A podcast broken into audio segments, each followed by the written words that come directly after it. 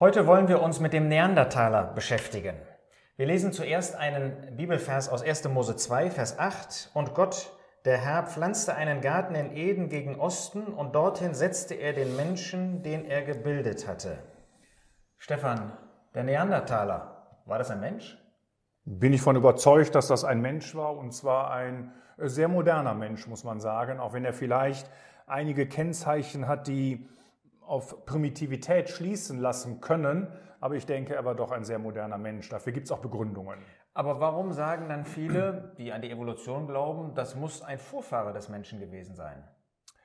Ja, weil sicher auf der einen Seite dieser Typus von Mensch ausgestorben ist. Wir haben also heute nicht mehr Schädel, die genauso aussehen wie der Neandertaler-Schädel, besonders hier diese ähm, Oberaugenwülste, die man hier auch sehr deutlich sieht. Aber das ist auch eines der, der Hauptargumente, was man anführen kann. Sind denn dann diese Augenwülste ein Hinweis auf Evolution oder worauf? Nein, ich glaube nicht, dass das ein Hinweis auf Evolution ist. Man sagt natürlich, weil es der Mensch heute nicht mehr hat, und man findet das auch vielleicht bei einigen affenartigen Lebewesen, dass das deswegen ein Kennzeichen von Primitivität ist.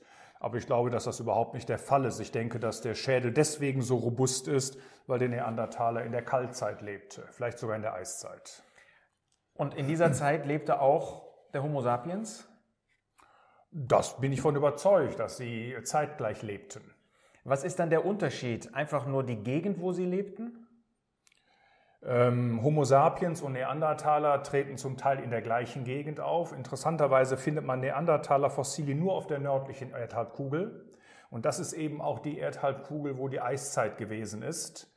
Und deswegen gehe ich davon aus und viele andere, die ich kenne ebenfalls, dass das ein Mensch war, der spezialisiert war für die Eiszeit.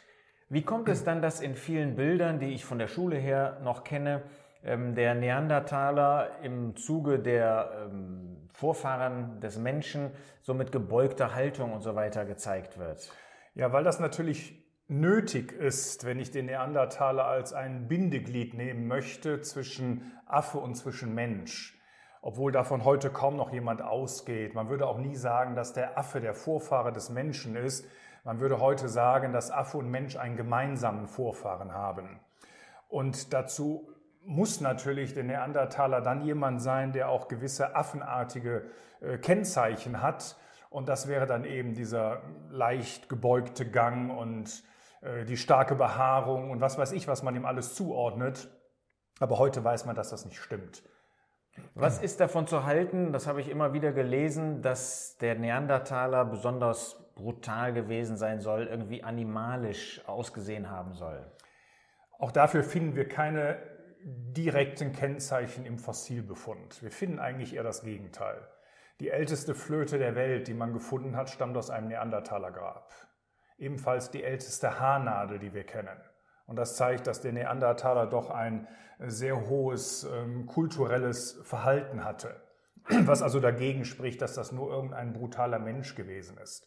Außerdem haben die Neandertaler ihre Toten begraben. Und das ist für mich ein ganz wichtiger Punkt. Denn das zeigt, dass der Neandertaler auf keinen Fall äh, ein Affe gewesen ist. Denn kein Affe begräbt einen anderen Affen. Das ist typisch ein Kennzeichen von Menschen. Und das ist das, was wir auch in der Bibel finden. Und ich muss den Vers doch mal eben lesen aus dem Buch der Prediger, Kapitel 3, Vers 11. Da ist es über Gott, alles hat er schön gemacht zu seiner Zeit. Auch hat er die Ewigkeit in ihr Herz gelegt, ohne dass der Mensch das Werk, das Gott gewirkt hat, von Anfang bis Ende zu erfassen vermag. Das heißt also, dass Gott doch dem Menschen die Frage nach der Ewigkeit ins Herz gelegt hat. Das Interessante ist, dass wir das schon beim Neandertaler finden, weil die Toten sogar mit ähm, Grabbeigraben für die, ich sage mal in Anführungszeichen, Totenreise begraben worden sind. Was sagen nun Leute, die an die Evolution glauben oder die Evolution vertreten, zu solchen Argumenten? Ja, die Argumente gibt es und man versucht natürlich trotzdem den Neandertaler äh, in das Evolutionsmodell einzubauen, obwohl äh, seriöse Bücher äh, haben keinen Stammbaum eines Menschen mehr. Höchstens noch einen Stammbusch oder verschiedene Möglichkeiten. Meistens lässt man die Abstammungslinien offen. Und sogar genetische Analysen zeigen, dass Neandertaler-Gene und Homo sapiens-Gene äh, miteinander, ich sag mal, verschmolzen sein müssen, was eben auch beweist, dass sie zeitgleich gelebt haben, was ja auch Hiob sagt.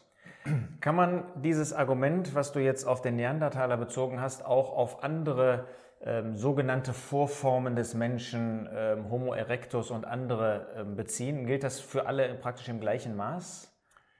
Ja, wir haben natürlich äh, Formen gefunden, die ganz klar affenartig sind und die Affen sind, wie die ganzen Australopithecinen, die man alle auf der südlichen Erdhalbkugel gefunden hat. Homo erectus dagegen bin ich ebenfalls von überzeugt, dass er ein sehr moderner Mensch gewesen ist. Ähm, man hat seine Speere gefunden in Schöningen und die Speere zeigen, dass Homo erectus ebenfalls ein moderner Mensch war mit einem sehr hohen Sozialverhalten. Das heißt, die Werkzeuge, die man in Verbindung mit ähm, diesen ähm, Homo-Formen, wenn ich das mal so ausdrücken kann, ähm, gefunden habe, sind immer wieder ein Hinweis darauf, ob sie zu dem Menschen gehören oder ob sie zu einem Tierreich gehören. Ja, das ist immer sehr schwer, wenn man Werkzeuge findet, denn man weiß ja nie, ob derjenige was mit dem Werkzeug gemacht hat oder ob mit dem Werkzeug etwas mit ihm gemacht worden ist. Das heißt, so ein Werkzeugfund an sich zeigt noch nicht unbedingt, ob jetzt ein Mensch oder ein Affe da ist, denn es kann ja auch sein, dass jemand den Affen getötet hat mit den Werkzeugen und die dort hat liegen lassen. Nur die Werkzeuge zeigen, dass wir es hier um Menschen haben, die in der Steinzeit leben. Ich kann einen Vers noch lesen aus Hiob.